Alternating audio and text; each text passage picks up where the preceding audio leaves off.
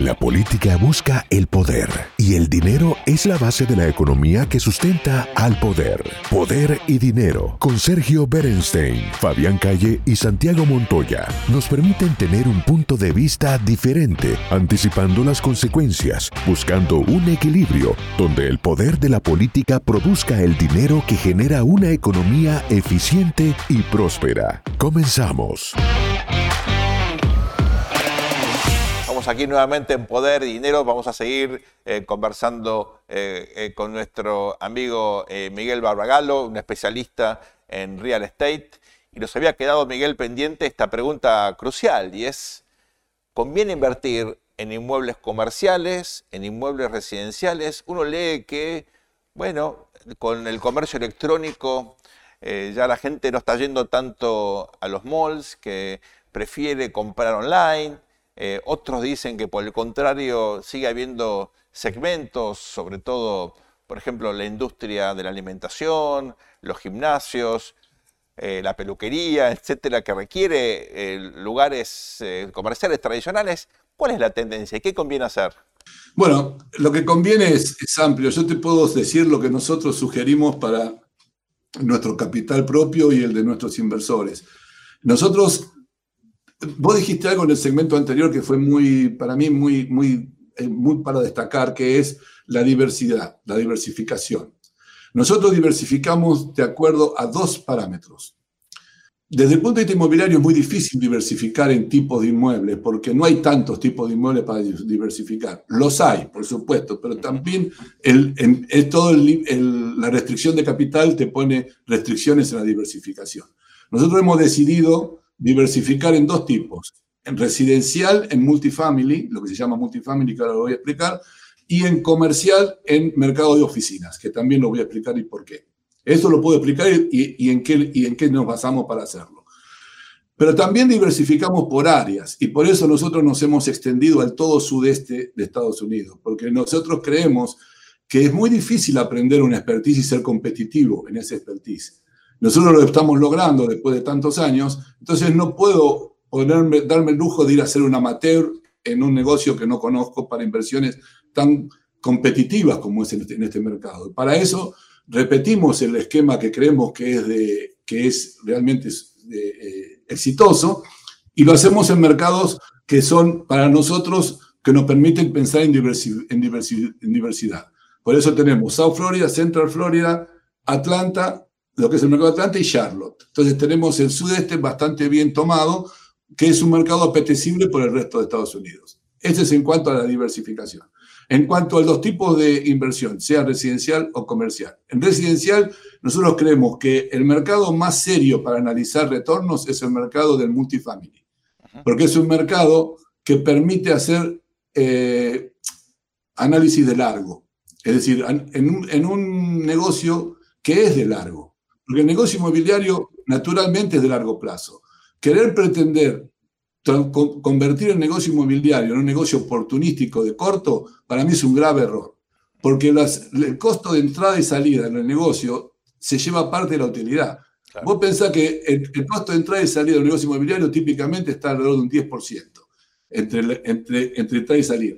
Y si vos ese 10% compite con la utilidad real que tiene que tener un negocio en un mercado competitivo salvo que encuentres una oportunidad extraordinaria que es muy difícil de hallar. Entonces, para hacer programas de largo, nosotros tenemos que buscar inmuebles que se adapten a ese negocio de largo a través de flujos de fondo y a través de, situaciones eh, eh, de negocio intrínseco que lo permitan catalogar así. El negocio de residencial de multifamily lo cumple y, y asociándolo al flight to quality que hablábamos del consumidor, eso te permite que tengas un, producto que tiene posición en el mercado apetecible. Por eso es un buen negocio. Lo que pasa que eso, la restricción que tiene de entrada, la barrera de entrada que tiene este negocio es el monto.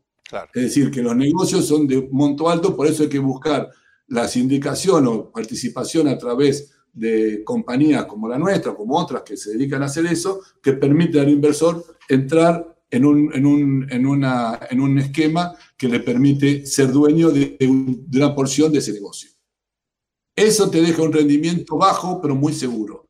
Cuando yo hablo de rendimiento bajo, estamos hablando de un yield o un, rendimiento anual que tiene que estar alrededor, hoy por hoy, de un, entre un 5 y un 7% anual, que es bastante interesante frente a la tasa de interés de pasiva que, que ofrece el mercado financiero.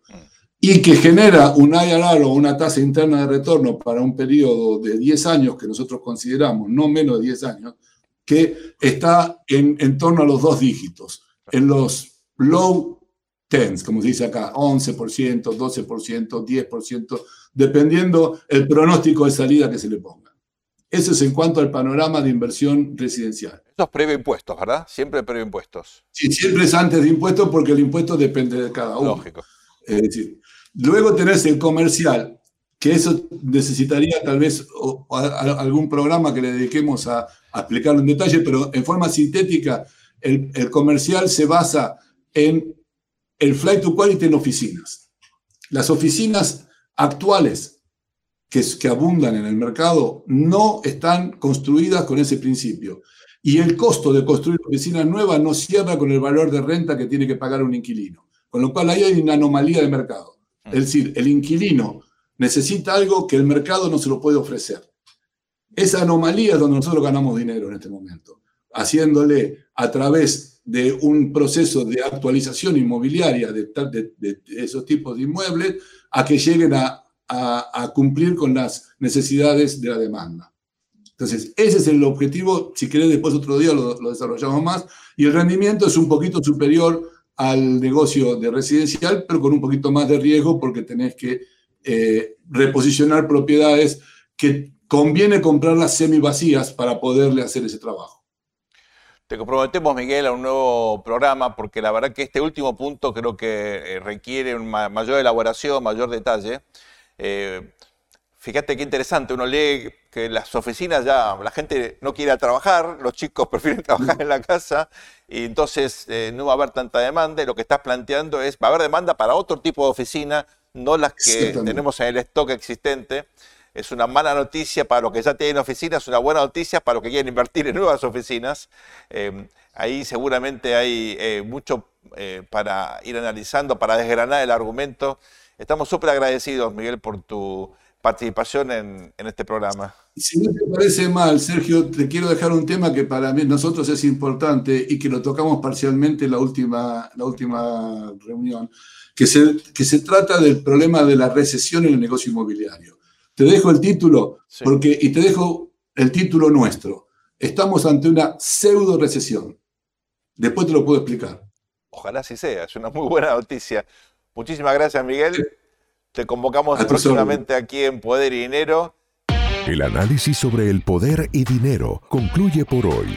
Seguimos con los cálculos y proyecciones para ofrecerles nuevas herramientas que les ayuden a tomar mejores decisiones. Hasta el próximo programa.